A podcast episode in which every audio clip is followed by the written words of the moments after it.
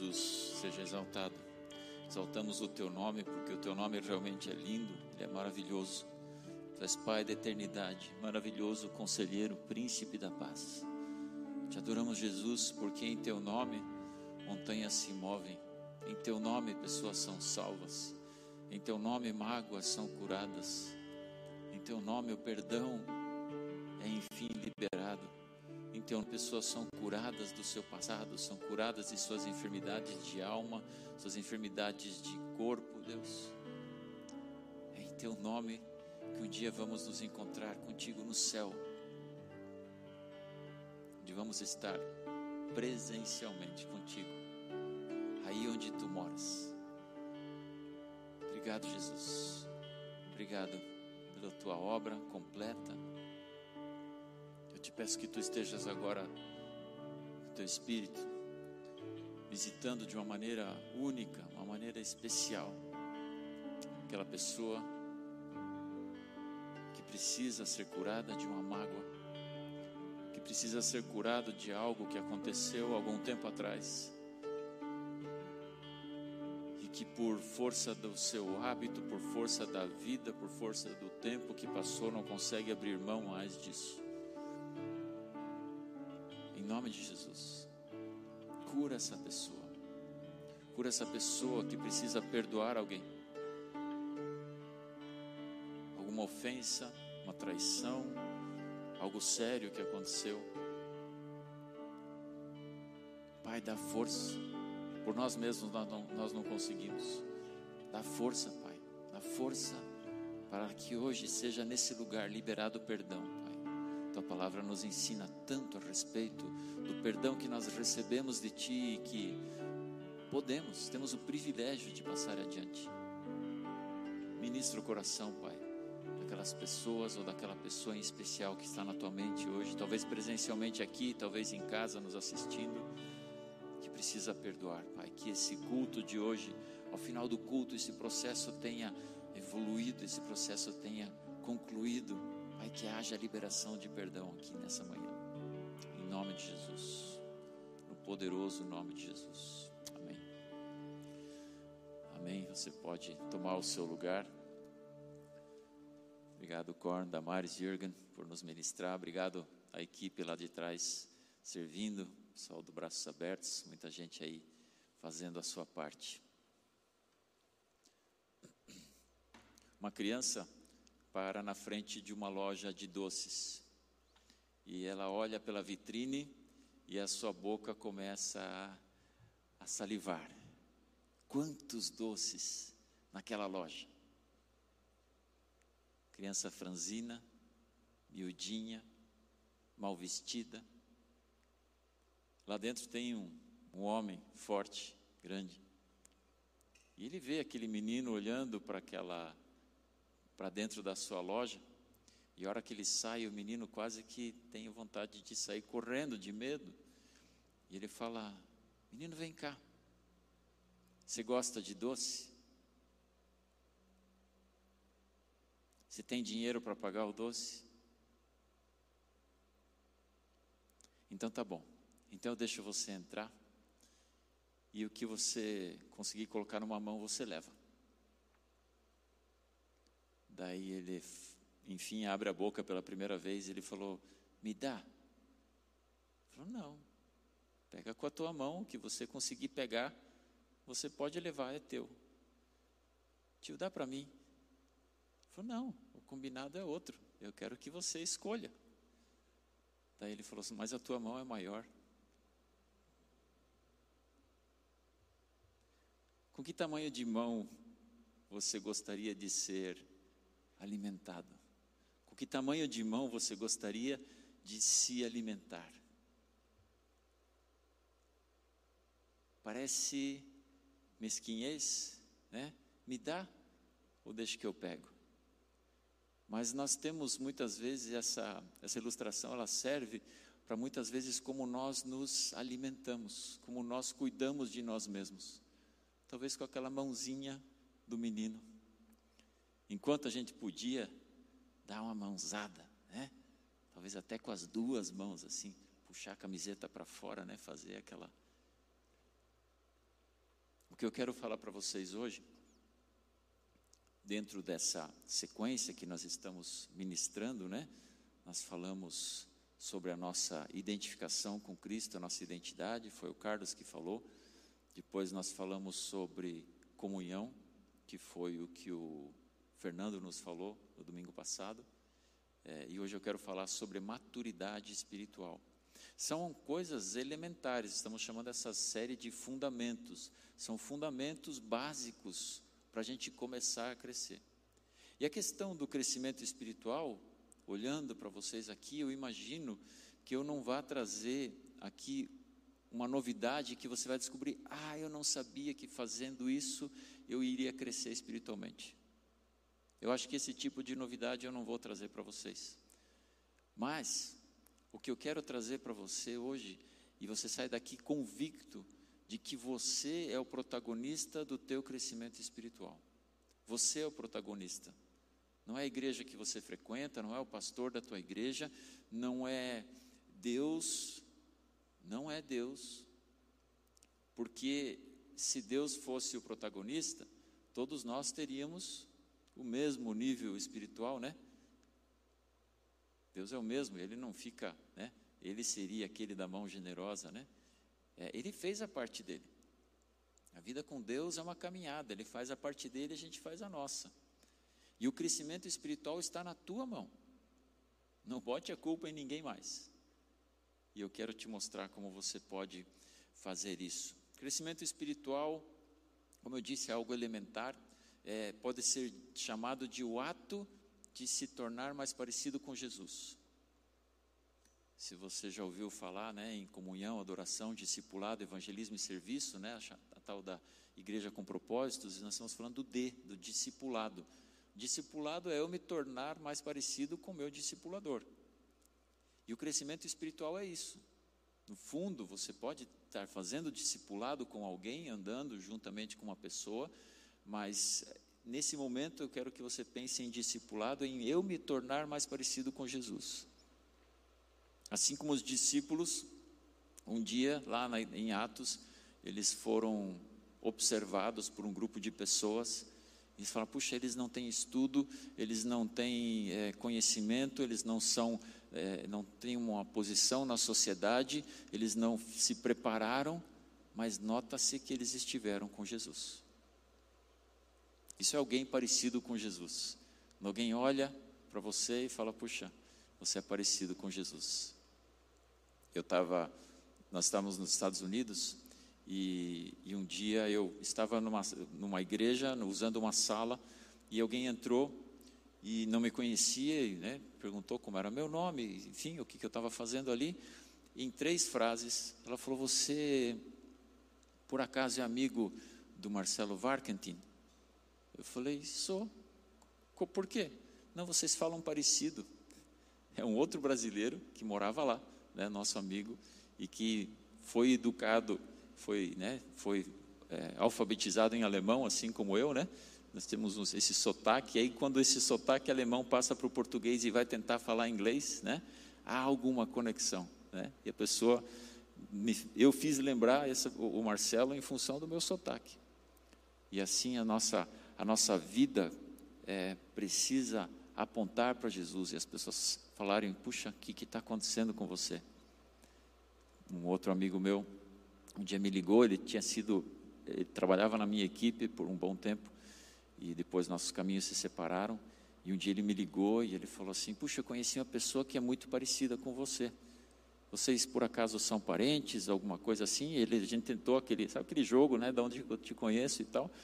Eu falei, e nós não chegamos a lugar nenhum, não tinha nenhum vínculo, nunca tinha estudado perto, enfim, não, não achamos nenhum vínculo, apesar de sermos todos curitibanos. E aí no final, eu perguntei para ele, mas escute, e, qual que é a fé, qual é a crença dessa pessoa, o que, que você sabe? Porque eu sabia que ele na época, hoje, graças a Deus, já não é mais assim, mas ele na época estava andando longe do Evangelho. Ele falou, não, ele é crente. Eu falei, ah, então achei por que, que ela, ele, me achava, ele achava que eu era parecido com essa pessoa. Havia algo no comportamento que identificava. O que, que atrapalha o meu crescimento espiritual? Precisamos tirar algumas coisas do caminho para que eu cresça espiritualmente. E são coisas, de novo, que estão dentro de mim, não estão no próximo. Não culpe a Mônica, não culpe o Jürgen, não culpe o Paulo por não crescer espiritualmente. As coisas que me atrapalham para crescer espiritualmente são coisas como inveja, coisas como mágoa, como falta de perdão, como orgulho. E Deus não tem atalhos na, na, na, vida espiritual nesse sentido. Enquanto eu não abro mão de algumas coisas que me, me remetem ao meu velho homem, a, a, parece que o, o, o jogo, né, o joguinho do crescimento espiritual fica pendente. Não vai caminhar. E muitas vezes já tive, eh, já passei por isso e já ajudei pessoas que falam, pastor, eu não cresço, não acontece nada. Tá, mas você está fazendo isso, você faz, o que, né, qual é a tua dinâmica, e, e fazendo tudo o que normalmente se acharia né, prudente e apropriado para um crescimento espiritual, e aí de repente começa, né, um dia, uma situação assim, orando com uma pessoa assim, eu, eu abri o olho e falei, eu não sei porquê, mas enquanto nós estamos orando, não me sai da mente a palavra medo, eu não sei o que acontece. E aí a pessoa desmontou. Eu tenho muito medo. Um medo doentio, um medo carnal, um medo que faz mal. E algumas dessas coisas elas precisam ser tratadas. E você e o Espírito Santo, talvez com a ajuda de mais alguém, podem identificar o que é que está acontecendo. Por que é que talvez você está nessa sensação de, de, de patinar, de não sair do lugar? E às vezes são sentimentos assim que precisam ser tratados. Quando você estuda e vai atrás de livros e de sermões e de estudos e de teses para crescimento espiritual, não há, como eu disse no começo, grande segredo, não há grande coisa assim que, que você vai descobrir agora é, como que nós crescemos. Mas eu creio que eu posso te motivar, eu posso te desafiar, te provocar a você querer, querer crescer em cada uma dessas áreas. A primeira delas é a oração. Não há dúvida, é o básico do básico. E quando a gente conversa com alguém ou quando a gente olha para a nossa própria vida é, espiritual, esse é o primeiro indício, a primeira área que vale a pena a gente prestar atenção. E desses pontos todos eu quero trazer para vocês e buscar uma referência de um cara que é referência no assunto. Um homem segundo o coração de Deus, que era Davi. E quando eu olho para a vida de oração é, de Davi, vamos começar com 1 Samuel 13, 14, antes ainda de nós entrarmos na oração, perdão. Mas agora o seu reinado não permanecerá. O Senhor procurou, está falando de Saul, né? O reinado de Saul não permanecerá. O Senhor procurou um homem segundo o seu coração e o designou líder de seu povo, pois você não obedeceu ao mandamento do Senhor. Ainda antes da oração, você não obedeceu. Davi era um homem segundo o coração de Deus, a Bíblia está dizendo aqui, e ele está falando isso para Saul e falando: olha, Saul, você não obedeceu. Por isso eu vou colocar Davi, né? Bem a oposição de Davi com Saul. Em toda a história onde os dois personagens aparecem na Bíblia, é sempre muito forte como Davi é obediente e Saul é desobediente. E por isso os seus destinos é, foram, tão, foram tão diferentes. Então, a primeira dica, ainda antes da oração, é a obediência. Obedecer. Dificilmente você vai desenvolver um relacionamento saudável com alguém que é superior a você hierarquicamente se você não obedecer o que ele te fala. Dificilmente você vai ter um bom relacionamento com seu pai ou com a sua mãe, né? E aqui estamos todos adultos, né? Mas quando nós éramos crianças, né? Dificilmente o relacionamento ia ser muito bom se eu permanecesse desobedecendo o tempo todo. A obediência é um dos passos iniciais. E por que, que eu estou fazendo isso e vou fazer aqui um, um aviso? Né? Existe uma, um princípio de se pregar alguns avisos, alguns avisos devem ser pregados. E um deles é o da obediência, e agora eu estou ligando isso com o nosso batismo do dia 18 de julho é obediência. O batismo é uma orientação não é um convite de Deus, é uma orientação de que aquele que crer e for batizado será salvo.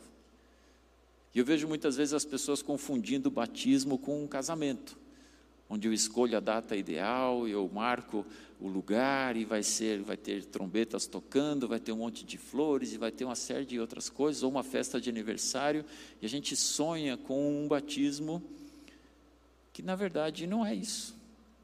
As festas de batismo que nós temos tido, eu estou com muita saudade de, de, de, participarmos né, de um batismo aqui na IEMAV, já temos um grupo bom de pessoas, temos um bom grupo, eu tenho certeza que tem mais pessoas vindo. Mas ela é, ela é sobrenatural por si só. As coisas que acontecem no batismo eu não posso te prometer, porque a Bíblia não promete e seria leviano se eu prometesse. Mas as histórias que a gente ouve das pessoas que passam por esse por esse passo de obediência são maravilhosas. Minha vida mudou, meu casamento se transformou, ou meus negócios melhoraram, a minha intimidade com Deus cresceu e eu estava naquela sensação de que a minha vida espiritual tinha travado e de repente, após o batismo, a coisa deslanchou. São testemunhos assim que eu posso contar para vocês, sem te prometer o que vai acontecer.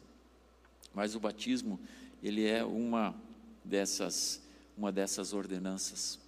É, e às vezes a gente se esconde, e eu, eu, me deparo com isso, e talvez alguns dos testemunhos que a gente vai, vai ouvir no dia do batismo vão, vão trazer isso à tona, né? De pessoas que falam assim: ah, mas eu não me sinto tão evoluído. É até um jargão de uma outra crença, né? Esse negócio de estar evoluído, né? E, e, e, e batismo não é formatura, batismo é vestibular. É, batismo não é assim, ah, agora enfim eu alcancei o batismo, agora eu estou. Muito pelo contrário, o batismo marca o começo da caminhada. E digo para vocês, para quem é de casa, então pra, já para não se assustar, que se no dia do batismo alguém entregar sua vida para Jesus, ele vai sair daqui molhado. Ele pode, né, se ele quiser. Talvez ele nem tenha vindo com a intenção, né, nem tenha trazido a sua toalha, uma muda de roupa seca, esse vai ser o menor dos seus problemas. Porque a palavra é muito clara: crer e ser batizado. Então fica aqui o, o meu convite para você. Se você tem dúvidas sobre isso, venha falar comigo, venha falar com um dos pastores para a gente poder explicar para você, tirar a sua dúvida.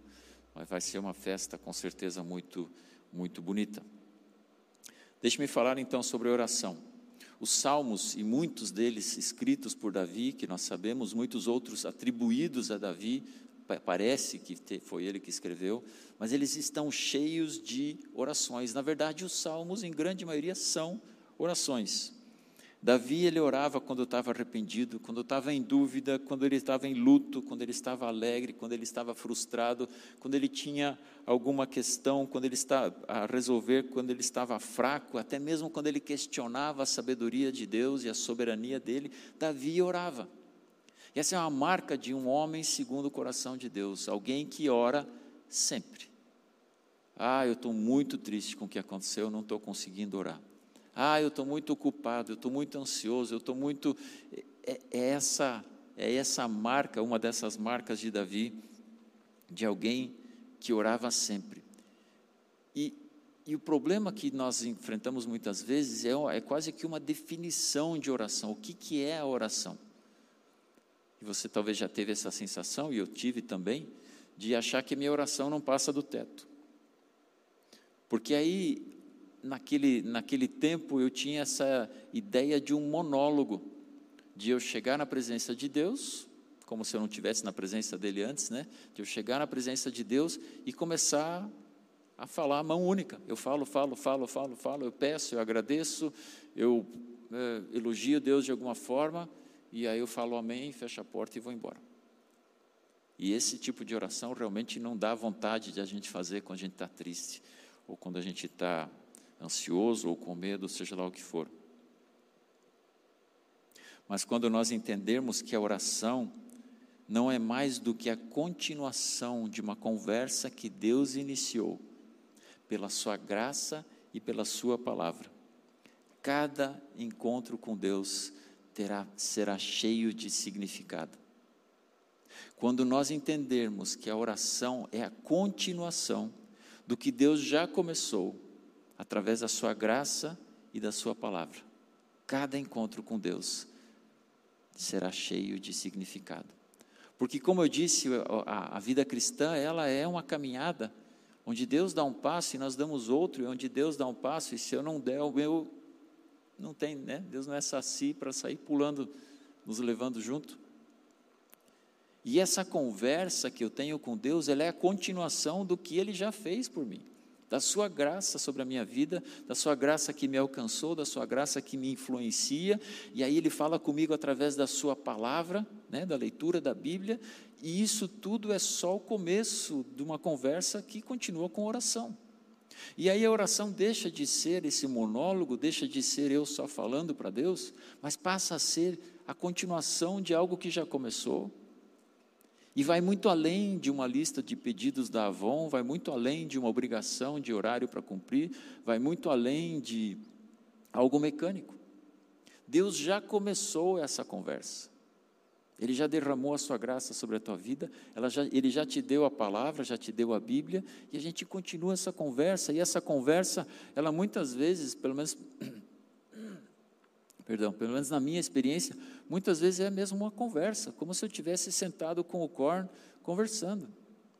E às vezes dá um minuto de silêncio, eu penso um pouquinho sobre o que o Corn falou, eu falo alguma coisa, depois nós vamos dialogando, e esse, esse convívio, né, esse convívio, essa amizade que eu tenho com a Mônica, é a mesma amizade que eu tenho com Deus, de poder falar e de poder ficar em silêncio, de poder reclamar, de poder não concordar, de poder falar as coisas do jeito que eu quero. E essa oração então vai continuando. Essa oração que não é necessariamente estar de joelhos na cadeira e gastando aquele tempo que você reservou, mas é uma vida de oração que vai vai caminhando. Aí eu olho para a palavra de Deus e vejo coisas acontecendo com a oração.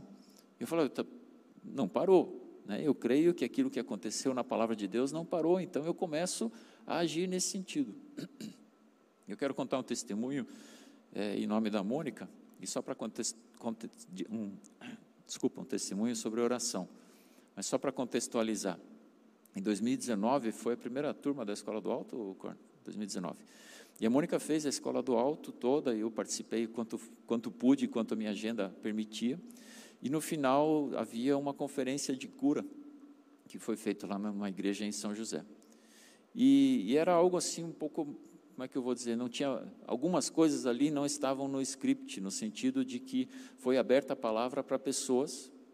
E a Mônica foi a primeira, como ela era aluna da Escola do Alto, ela foi a primeira a pegar no microfone e ela falou assim: Eu tenho uma, uma situação no meu seio direito que está complicada, que está me deixando preocupada. Eu creio que Deus pode fazer algo aqui nessa noite, mas eu creio também que tem mais pessoas nesse lugar com esta mesma situação. Então, por favor, venham à frente, eu quero orar por você que tenha uma situação nessa, específica, né? É, e eu quero orar por isso. E você pode imaginar, e eu entendo perfeitamente, que não se formou uma fila de mulheres ali na frente que se identificariam, né, que todo mundo veria, ok, essas são mulheres que têm essa condição. A Mônica orou mesmo assim. É, não muito tempo depois, nós, é, uma outra mulher do nosso convívio, chegou para a Mônica e falou: naquele dia, eu só não fui para frente porque eu estava com vergonha, porque a minha situação é exatamente essa, idêntica àquilo que você descreveu. E na próxima vez que eu fui no médico, não tinha mais. A próxima vez que a Mônica foi no médico, não tinha mais. Oração.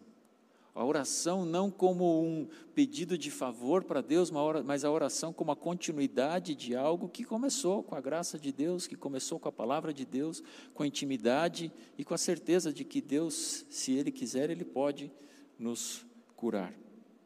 O segundo ponto para uma vida de oração e não está aqui por sequência, nem por ordem de importância, nem de cronológica, né? mas o segundo é a leitura da palavra. E Davi, né, o homem segundo o coração de Deus, ele amava a palavra de Deus.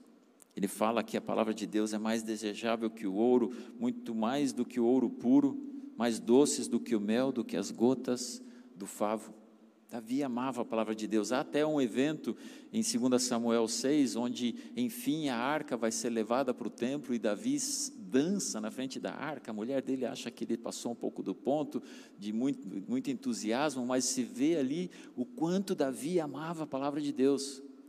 Ele não tinha a palavra de Deus num tablet como nós, ele não tinha nem a palavra de Deus impressa, era raríssimo o acesso aos poucos rolos. Pense em Davi, né, vivendo lá no, no, na cronologia, na história da Bíblia, quantos livros da Bíblia nem tinham sido escritos ainda do Antigo Testamento. Então, ele basicamente ele tinha o Pentateuco, né? Gênesis, Êxodo, Levítico, Números e Deuteronômio. Basicamente é isso que ele fala, é isso que estava lá na arca, é por isso que ele se alegrava. Eu fico imaginando se um dia eu encontrar o Davi lá no céu e ele vai olhar para mim e falar: Friber, não é possível, não é possível que você não bebeu desse livro, que cresceu tanto depois de mim, que, que, né, que foi completado com várias, várias outras informações, depois tem a nova aliança e todo o Novo Testamento, e ele, eu não quero que um dia ele chegue para mim e fale, cara, não, não boto fé, cara, não boto fé, que você com tanto acesso à palavra de Deus não bebia dessa palavra, não se alegrava com essa palavra. É o livro mais poderoso é o único que fala sempre, mesmo que com as mesmas palavras.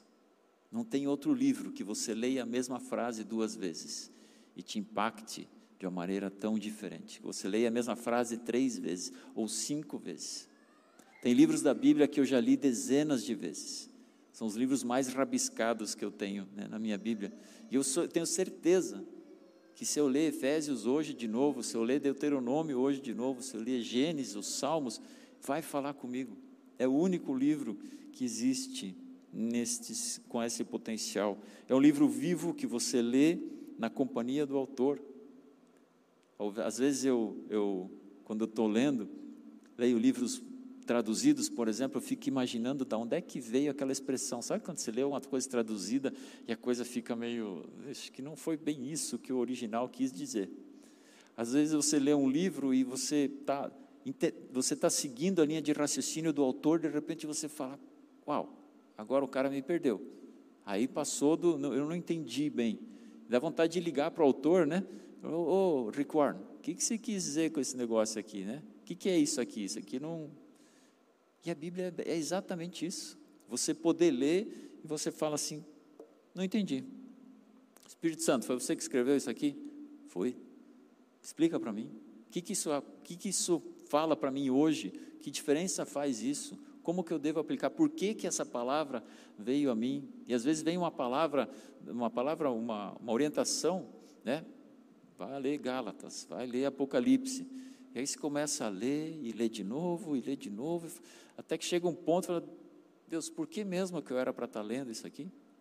Ah, já que você perguntou, né? Desculpa o tempo que você perdeu ficando lendo, ficou lendo sem mim, mas é por causa disso.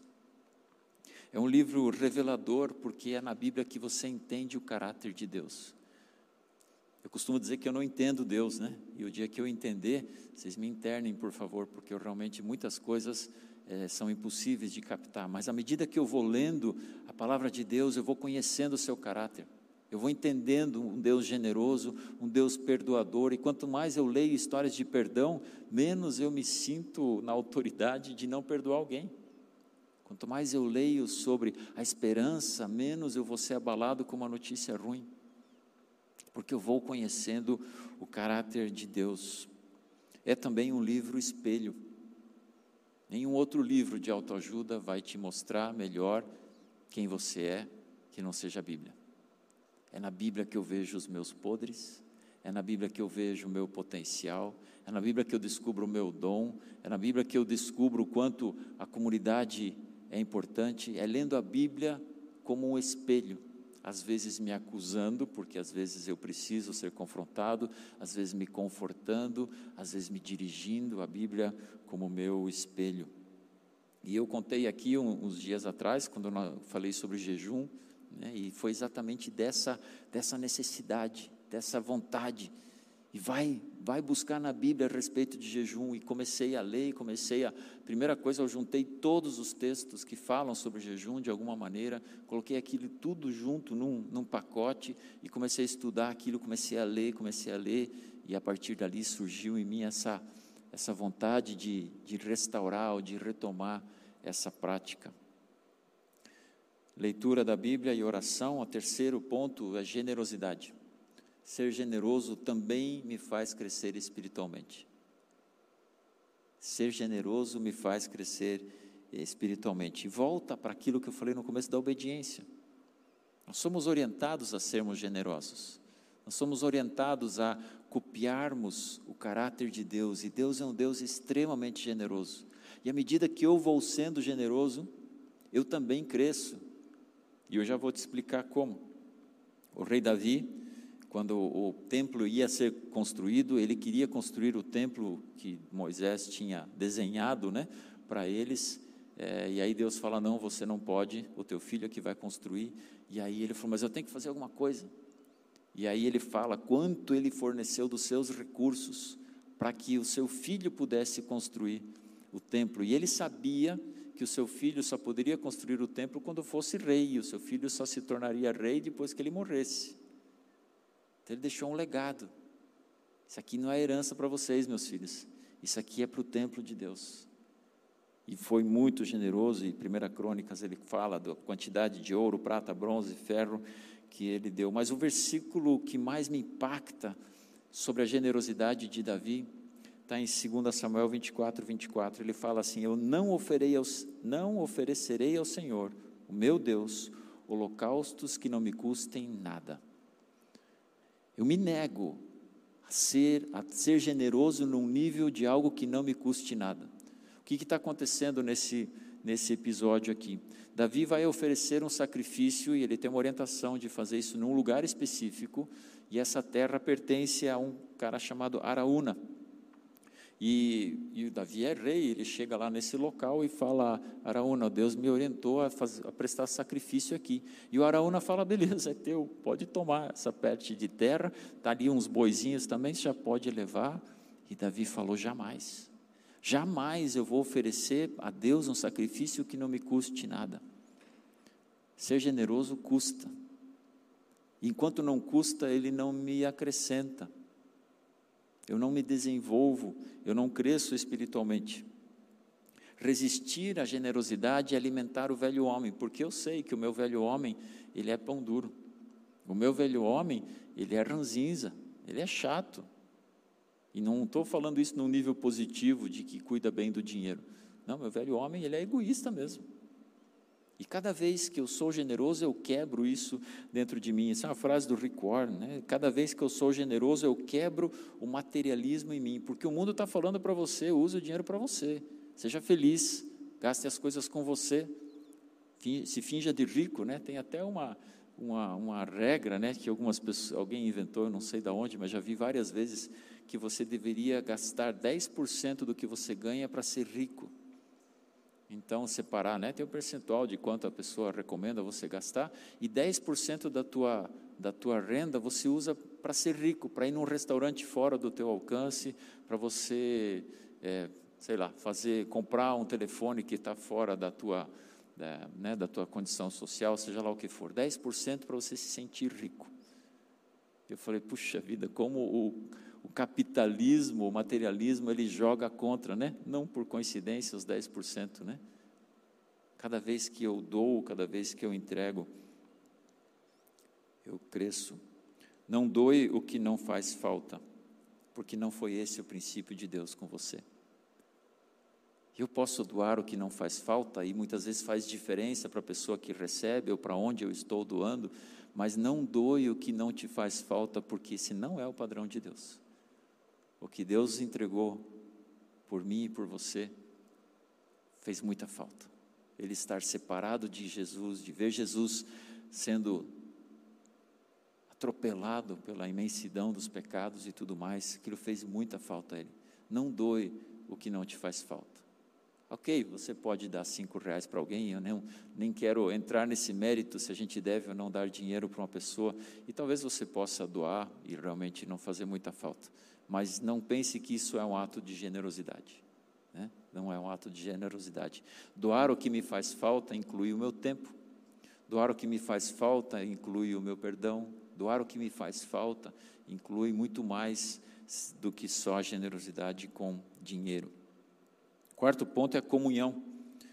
Eu não preciso falar muito sobre comunhão para aqueles que acompanharam a, a mensagem do Fernando no domingo passado. Eu lamento muito para vocês que estão nos acompanhando ao vivo. Nós tivemos uma, uma sequência infeliz aqui de, de situações na semana passada que não, não foi possível transmitir, porque a, a internet caiu, isso não foi culpa nossa, e não foi possível gravar, porque a gente acabou não gravando. Mas eu não quero repetir aqui, né, chover no molhado, mas a comunhão, ela também, ela é uma marca, e é uma marca na vida de Davi. Ele fala assim: Alegrei-me quando me disseram, vamos à casa do Senhor. Talvez o versículo mais famoso a respeito de, de Davi. E eu penso mais uma vez, né? Se eu encontrar Davi um dia e ele falasse, né? Em outro momento ele fala, eu queria estar, quero estar na casa do Senhor todos os dias da minha vida, né? E um dia Davi, vou, vou encontrar o Davi lá e ele vai chegar para mim vai falar assim: Cara, eu queria estar no templo todos os dias da minha vida. E você teve o privilégio de ser o templo de Deus todos os dias da sua vida. Acho que nesse sentido Davi vai até ficar com um pouquinho de uma inveja santa de mim. Lá no céu não, né? Lá já está tudo resolvido. Mas veja que privilégio que nós temos de sermos a habitação de Deus, de sermos a casa de Deus todos os dias da nossa vida. E quando eu tenho essa, essa, essa convicção, quando eu entendo isso, saber que no próximo essa mesma, né, esse mesmo espírito habita na Michelle, no Ronald, aí a comunhão começa a fazer sentido, não como uma obrigação, não como algo que eu tenho que fazer ou para cumprir tabela. A questão agora, e eu não creio que alguém de vocês vá discordar de mim, de que esses quatro pontos são não os únicos, mas são quatro pontos importantes. Talvez você até tenha pensado agora e falar: puxa, é mesmo, eu podia ler mais a Bíblia, eu podia gastar mais tempo em oração, ou eu podia ser mais generoso. Talvez esse tipo de, de, de pensamento veio à sua mente e não, não descarte isso. Com certeza o Espírito Santo está colocando isso no seu coração, mas eu queria voltar lá no comecinho, de fazer você perceber que o protagonista é você, e o que muda não é a prática necessariamente, senão a motivação que vem antes da prática. Porque quando eu vejo pessoas, por exemplo, querendo mudar alguma coisa na sua vida, é, e chega no fim do mês, a fatura do cartão de crédito explodiu. Chega no médico, a balança mostra alguma coisa fora do padrão. Chega no médico e os indicadores né, de saúde, todos ali estão fora. É, seja lá o que for. E a pessoa fala assim: puxa vida, eu preciso mudar isso.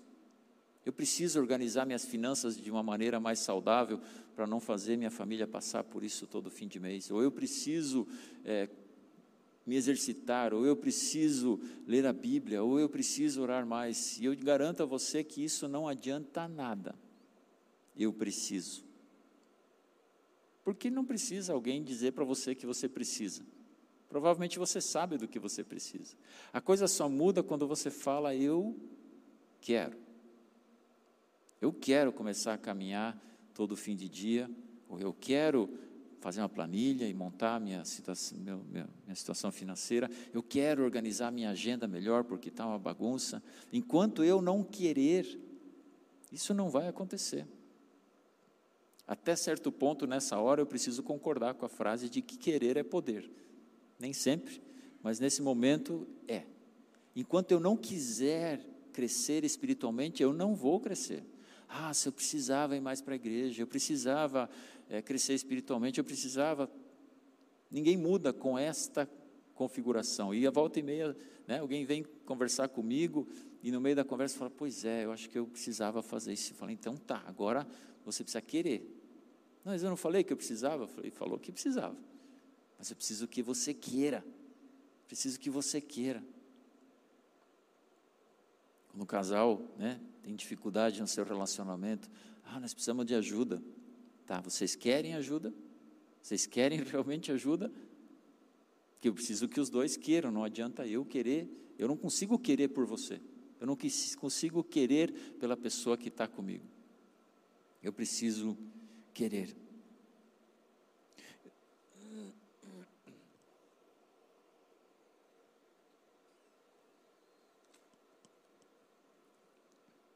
Eu estava dando uma geral nas mensagens que vocês ouviram só esse ano, as pregações que nós fizemos aqui. É, e tem nove delas cujo foco era o crescimento espiritual. Nove delas, pelo título, você já vê que a ideia do pregador era de crescer espiritual, crescimento espiritual. Quatro eram sobre comunhão, três eram sobre intimidade, dois eram sobre ler a Bíblia. Se você fizer uma avaliação bem honesta, imagino que você tenha talvez acompanhado metade dessas, dessas informações, metade dessas ministrações. Houve crescimento? Ah, mas eu não gosto daquele pastor, eu não gosto do jeito que o outro fala. Esse assunto eu já sei. Há crescimento na minha vida? Quando eu ouço, mesmo quando eu ouço alguma coisa que eu já sei, de um jeito que talvez não me agrada, há crescimento? Então eu vou responder a pergunta do que eu faço agora. O que eu faço agora com tudo isso? Você precisa assumir o protagonismo. Você é o protagonista do seu crescimento espiritual.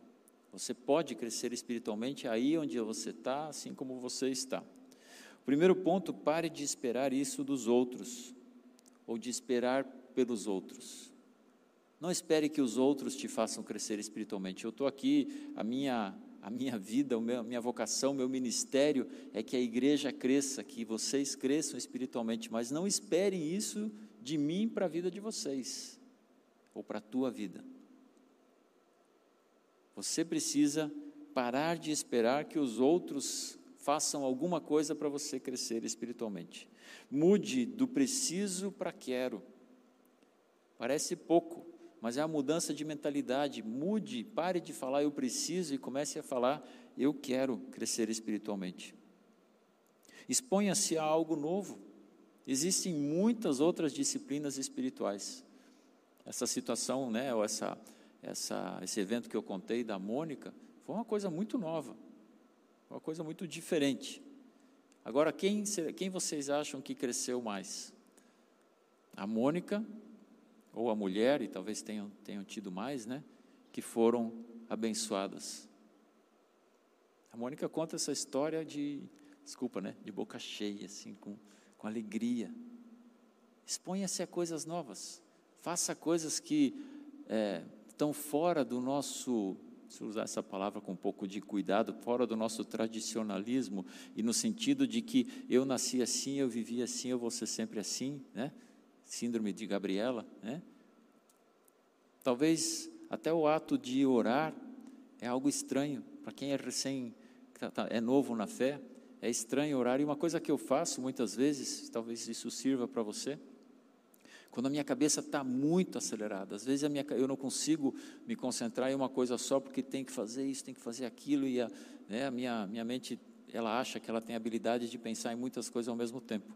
Claro que daí ela não pensa em nada direito, né? Mas isso, na hora da oração, é um dos momentos em que eu sinto que isso me atrapalha muito. E eu começo a orar em voz alta, mesmo sozinho. Porque aí eu estou me ouvindo e eu preciso construir as minhas frases até o fim, porque senão eu começo, né, eu, a minha mente ora mais ou menos assim, quando eu estou nesse, nesse estado, assim, né? Deus, eu queria te pedir, bom, você já sabe o que, eu também precisava daquele, ah, agora, agora eu lembrei daquele outro, e dali a pouco eu estou pensando e não estou mais orando. Então eu me forço, né, nesses momentos, eu me escondo em algum lugar, é, fecha lá no teu secreto, como a Bíblia fala, né? Às vezes eu posso vir aqui durante o dia, porque não tem ninguém, às vezes na minha sala, às vezes em casa, seja lá onde for, entra no carro é, e começa a falar em voz alta conversar com Deus em voz alta. Vai me ajudando a me manter sereno, vai me ajudando a focar naquilo que eu estou fazendo. Então, faça coisas diferentes nesse sentido, ore a Bíblia. Né? Tem várias orações, como eu falei, salmos são praticamente orações, e você pode orar aquilo. Pode orar músicas. Né? As músicas que a gente cantou hoje falam muita coisa, antes de mais nada, correta. Depois, de mais, depois disso, de uma forma que eu não falaria, e de uma forma inspiradora. Né? Então você pode orar em voz alta, lendo músicas. Então pare de esperar isso dos outros, mude de preciso para quero, exponha-se a coisas novas. Acima de tudo, entenda que crescer espiritualmente é o melhor caminho. Não tem nada melhor nesse mundo, isso eu posso te afirmar com toda a minha convicção. Não tem nada melhor para você fazer hoje do que priorizar o seu crescimento espiritual. É melhor do que você priorizar qualquer outra área da sua vida. Se você crescer espiritualmente, os teus filhos vão te agradecer. Se você crescer espiritualmente, o teu cônjuge vai te agradecer, o teu sócio vai te agradecer, o teu cliente vai te agradecer. Todos saem ganhando quando eu cresço espiritualmente. Todos são abençoados quando eu cresço espiritualmente. Não há outro caminho melhor. Ah, vou fazer um curso disso, vou sobre aquilo. Ótimo, faço isso também. Não me limito somente, não sei se eu posso chamar isso de coisas espirituais, mas a minha prioridade é o meu crescimento espiritual. A minha prioridade é o meu próprio crescimento espiritual. A partir dali, o preciso muda para quero a partir dali, as minhas mágoas, as minhas mentiras, as minhas invejas, minha falta de perdão, tudo isso começa a ficar menos importante. E aqui eu já queria, ou já, eu já quero, fazer você olhar de novo para dentro de você. Lembra que a Bíblia é um espelho, né? É, você pode ser bem sincero com você mesmo e falar assim: olha, se não tivesse isso na minha vida, eu cresceria mais espiritualmente. Do, o que você tiraria da sua vida se você pudesse, com um estalar de dedos, e falar: se isso não estivesse na minha vida, eu cresceria espiritualmente? Antes de mais nada, já vou te adiantando que tem mentira no pedaço. Tem alguma mentira aí.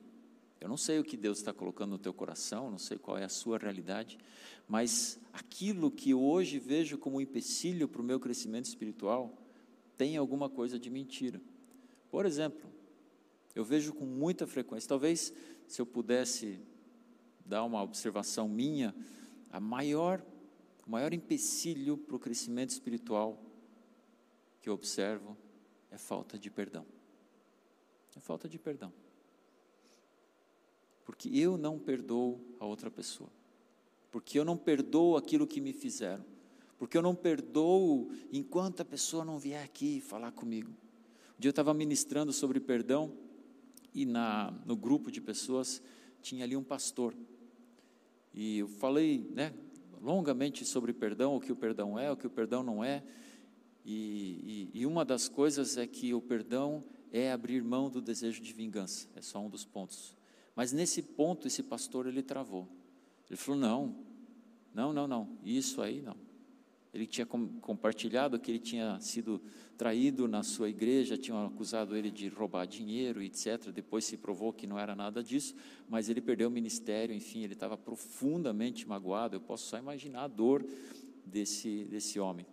Ele falou: Eu não perdoo aquele cara enquanto ele não vier aqui na minha frente me explicar por que, que ele fez isso que o cara nunca veio. Mas o, o, o, crescimento espiritual nosso, ele é travado às vezes por situações assim que não são fáceis, não são coisas pequenas muitas vezes. Mas enquanto eu não perdoar a mim mesmo por coisas que eu fiz e me envergonho e me arrependo, enquanto eu não perdoar aquilo que fizeram por mim ou deixaram de fazer, o meu crescimento espiritual vai ser esse, esse que eu estou agora. Né? Deus deu um passo e eu não dou o próximo. O que mais pode estar segurando, impedindo o crescimento espiritual? Todos aqueles sentimentos ruins que tem na palavra de Deus com relação à inveja, à ira, à mágoa, ressentimento. Às vezes eu também preciso ir pedir perdão. Não somente perdoar, às vezes eu sei que eu errei. Ah, mas eu não vou pedir perdão, aí já vai para o orgulho. Deixe Deus ministrar o seu coração. Deixe Deus mostrar para você. Se tem alguém nesse mundo torcendo pelo teu crescimento espiritual, assim como quem, como quem senta na pontinha da cadeira, assim, só esperando o que vai acontecer. O maior torcedor pelo seu crescimento espiritual é Deus. E Ele tem todo o interesse de te dizer Talvez você está ainda se fazendo essa pergunta, tá, mas eu até entendi, eu até acredito, eu até concordo, mas eu ainda não sei o que está acontecendo comigo. Pergunte para ele. Ele não vai te negar essa resposta. Tenho certeza de te dizer, talvez vai doer um pouquinho. Talvez vai doer um pouquinho. Eu falar, cara, você precisa consertar isso. Você precisa parar com aquilo. Você precisa começar com isso. E às vezes isso é bastante confrontador. Esse é o nosso Deus, né? lendo a palavra dele como espelho, que muitas vezes nos mostra, nos acusa, mas ele é o maior interessado e vale a pena. Acredite nisso. Rodney.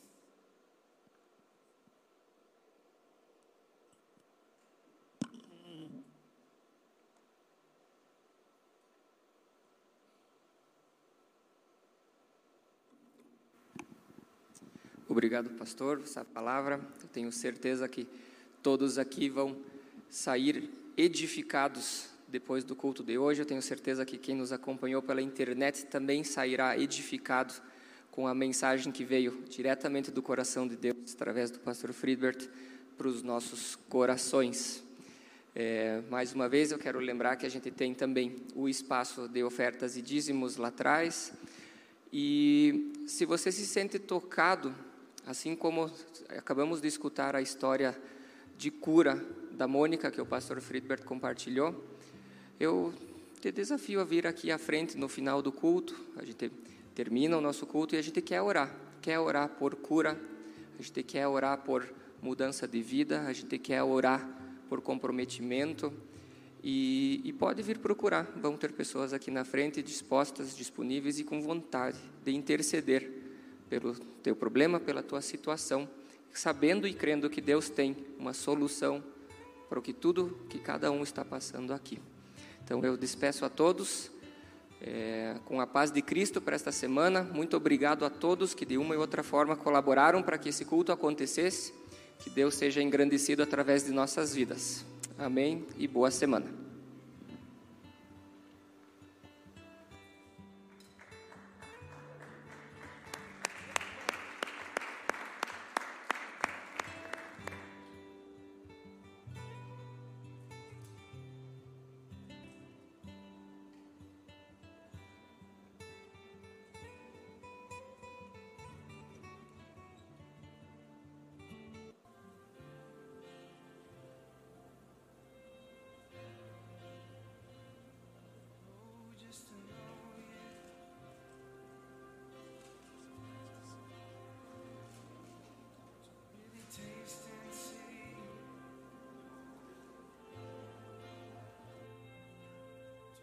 Taste and see.